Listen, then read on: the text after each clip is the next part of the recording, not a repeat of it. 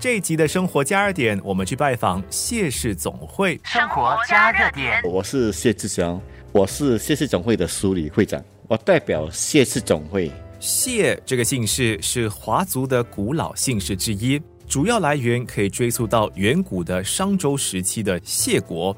根据史书记载，谢国是一个大家都姓任的诸侯国，后来在周朝时期呢，给周宣王灭掉。周宣王后来将国土赐予一个姓姜、名为申伯的功臣，那这个地方呢，从此也成为了姜姓谢国。姜申伯的子孙后来以地名为姓氏，谢这个姓氏呢，因此产生。历史上呢，也称这个家族为谢氏正宗。谢氏总会成立于一九二九年，前身是宝树联合会，后来改名为南洋谢氏总会，到今天的新加坡谢氏总会，大概有整百年的历史了。先贤们成立的会馆的用意是帮助漂洋过海到新加坡谋生的挂方客，当时的移民啦。当时他们来这里最重要的是解决住宿啦、工作啦的问题。尽量他们会去找会馆去帮忙，大家互相扶持，为中青和同乡们提供基本的社会福利。生活加热点，我是在两千零一年开始加入新加坡谢氏总会的，也刚好在两千年的时候，谢氏总会主办千禧年世界恳亲大会，大概有来自亚洲啦、美国啦、加拿大的姓谢中青们，大约有六百多位来这里出席盛会。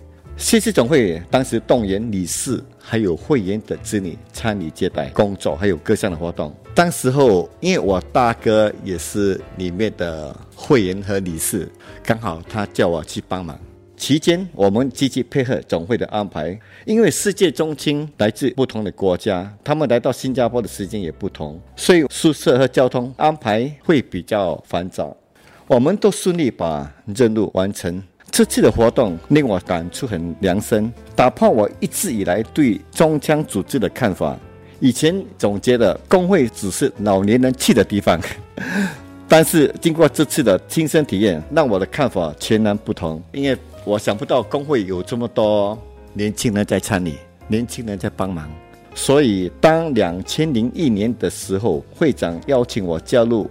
谢谢总会，我毫不犹豫地接受。生活加热点，什么动力让我进去谢谢总会活动是吗？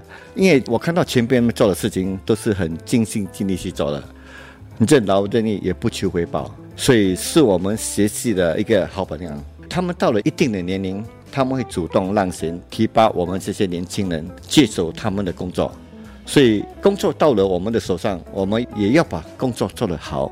所以我在总会这么多年了，所以我对总会有很深的感情。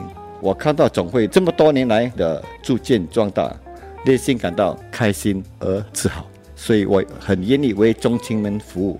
谢志雄署理会长在四十多岁的时候加入谢氏总会服务。那么在过去的二十多年来，有没有让他难忘的事迹呢？记得我在两千年来总会帮忙谢谢总会主办谢氏中青大会的时候，当时因为开销也非常庞大，亲身见证中青们是如何服务总会，他们出钱出力不求回报，而且团结互助也不辞辛苦，令我印象深刻，真是给我上了一堂难忘的一堂课。另外一件事情是，当我加入总会的事情了。两千幺二年时，我加入总会大概十年的时候。当时总会会所建筑老旧，需要翻新，而且资金非常的庞大，大概需要一百多万。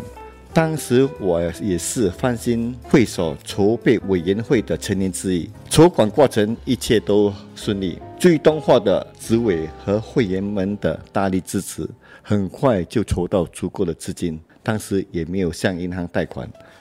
经过十年的大规模翻新，终于在两千幺三年搬迁进入新的会所，这也是我加入总会的最难忘的事情。生活加热点，随着新加坡政府很重视中心文化，也采取了鼓励和支持的态度，而且很多华人对中乡文化的有着自然的亲切感和认同感，所以很多中青通过报章。刊物和前辈的影响，都对寻根问祖和中乡文化的兴趣，主动的联系总会，申请加入总会，来这里和中青联络感情、交流与分享。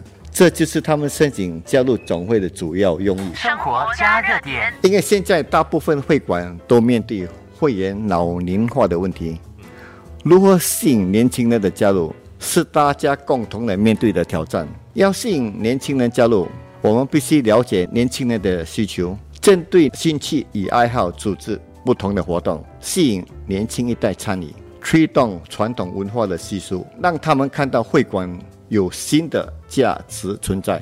比如，谢谢总会在九十周年庆，就是二零幺九年的时候，就广招新会员，其中年轻人就占有二十多位。这几年也在积极展开活动，像徒步、保龄球、骑自行车聚会等等，为方便年轻人理解，活动通告也是以中英双语。时代在改变，总会也需要自我更新。